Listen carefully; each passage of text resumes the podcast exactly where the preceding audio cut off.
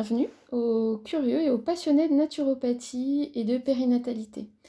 Bienvenue donc dans ce nouvel épisode de Naturokido qui est consacré aujourd'hui à l'un des outils de gestion des émotions auxquels la naturopathie et la naturopédiatrie recourent de temps en temps pour vous accompagner, vos enfants et vous, les fleurs de bac. Qu'est-ce que c'est les fleurs de bac Alors pour bien vous expliquer ce qu'elles sont, ben, je vais d'abord vous raconter l'histoire du docteur Bach, médecin anglais né en 1886 et décédé en 1936.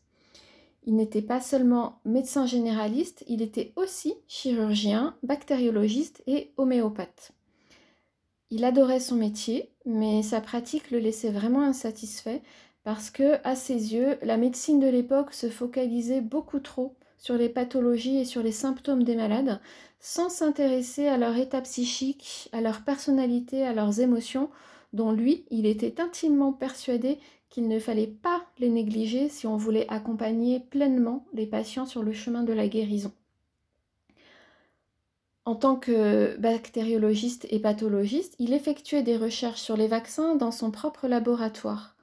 En 1917, alors qu'il soignait des soldats blessés au front pendant la Première Guerre mondiale, donc en France, il s'est soudainement effondré, il était victime d'une très grave hémorragie et il a sombré dans le coma. Une opération a révélé une tumeur et son espérance de vie a été évaluée à seulement trois mois. Cependant, à peine remis de cette opération, le docteur Bach est retourné à ses recherches. Il s'était donné comme mission pour ses trois derniers mois de vie de s'y dédier complètement et de les poursuivre le plus possible. Et puis finalement, ces trois derniers mois et puis d'autres encore sont passés. Il était totalement rétabli, complètement guéri, à la grande surprise de tous. Pour vous le citer, deux points, ouvrez les guillemets, un intérêt absorbant, un grand amour, un but précis dans la vie, est un facteur déterminant pour le bonheur humain sur Terre, a-t-il dit, certain que ce qu'il s'était donné comme mission était ce qui lui avait permis de guérir. Il a donc continué ses recherches sur les vaccins et à la recherche de méthodes plus holistiques, plus globales, plus intégratives du corps et de l'esprit, il a intégré l'hôpital royal d'homéopathie de Londres, bien qu'à l'époque il n'était pas encore homéopathe, et euh, en constatant que ses travaux sur les vaccins euh, présentaient de grandes ressemblances avec les principes de l'homéopathie, il a adapté ces, donc, euh, ces vaccins et il a créé sept nosodes homéopathiques, ce qui lui a apporté un grand renom dans le domaine.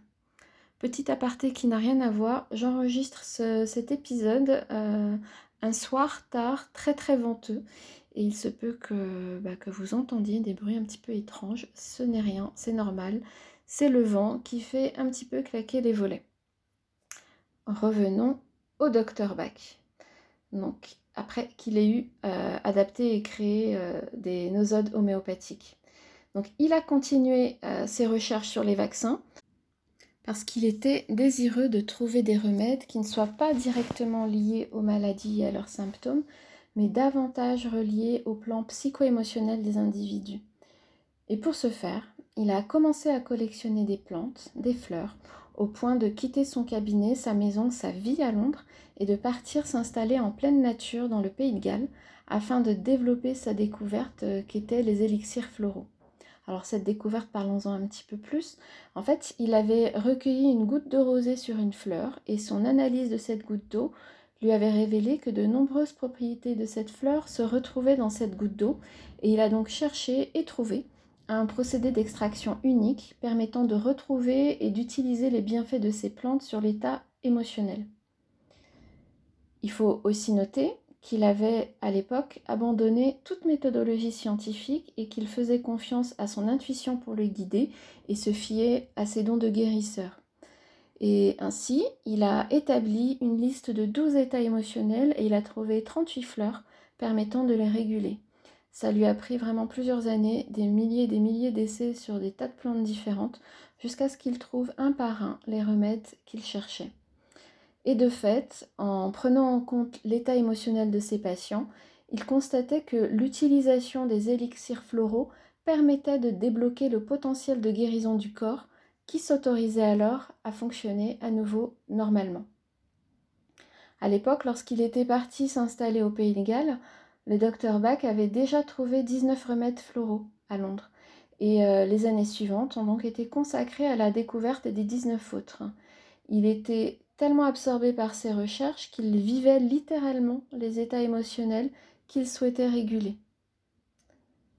Lorsqu'il a eu fini, justement, ses recherches, ses objectifs étant atteints, il les a résumés dans un ouvrage de 32 pages qui s'appelle Les douze guérisseurs et autres remèdes et a mis au feu toutes ses notes, ses idées, ses essais, tout ça, etc., dans l'intention que le résultat de ses travaux ne puisse pas être réinterprété après lui.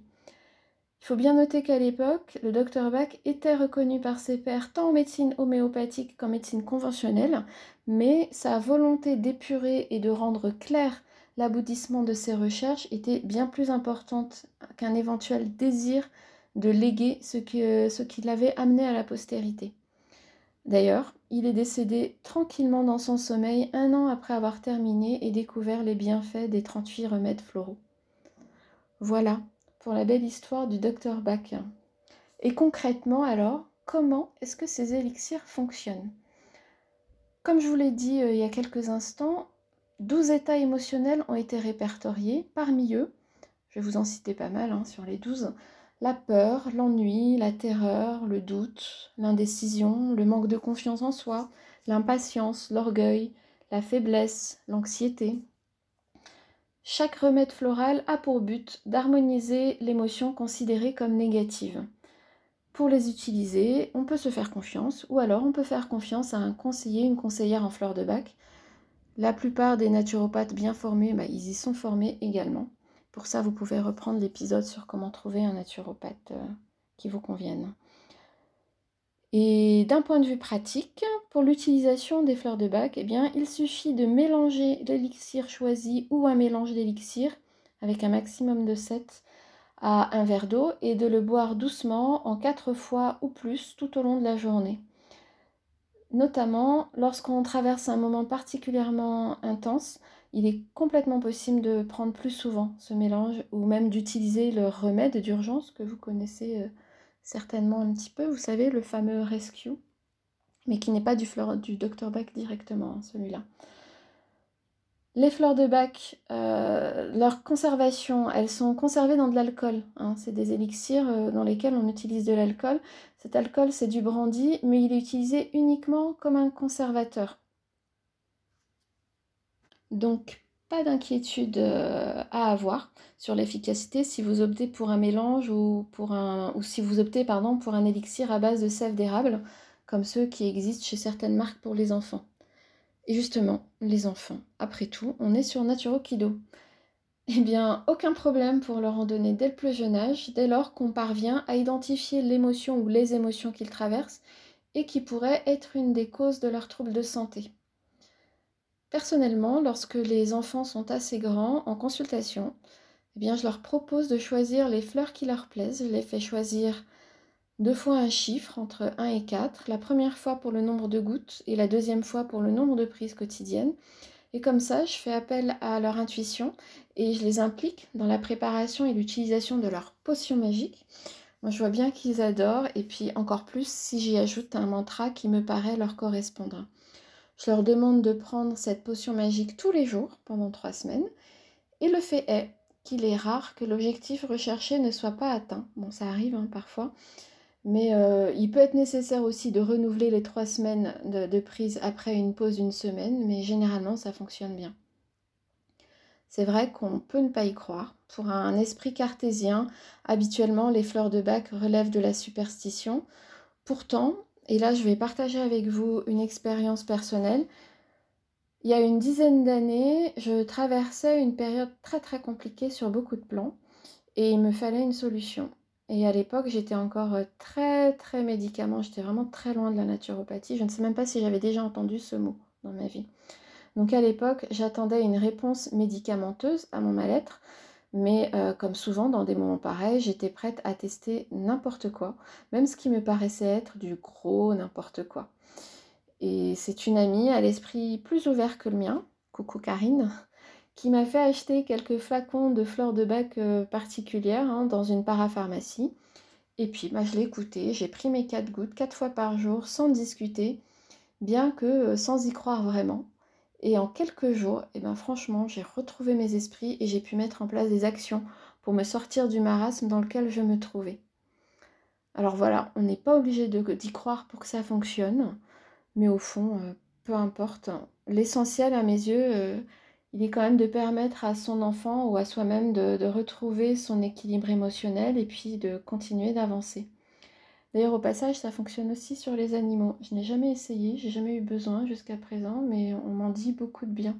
Donc, à voir. Cela dit, à mon sens, euh, les fleurs de bac, ce n'est pas un remède miracle qui fonctionnerait sur tout. C'est un outil supplémentaire qui s'inscrit dans une démarche holistique et qui ne doit pas vous empêcher de consulter votre médecin et votre naturopathe, qui peut-être pourront aussi vous orienter vers une prise en charge psychologique s'ils estiment cela nécessaire. Voilà pour aujourd'hui. J'espère que, cet épisode vous a plu. Pardon pour les petits bafouillements, pardon pour le vent. J'implore votre indulgence. Pensez à partager l'épisode s'il vous a plu. C'est vraiment grâce à vous que recourir aussi à la naturopédiatrie va devenir de plus en plus monnaie courante. Et bien sûr, je reste disponible pour vous répondre à toutes vos questions. À très très vite.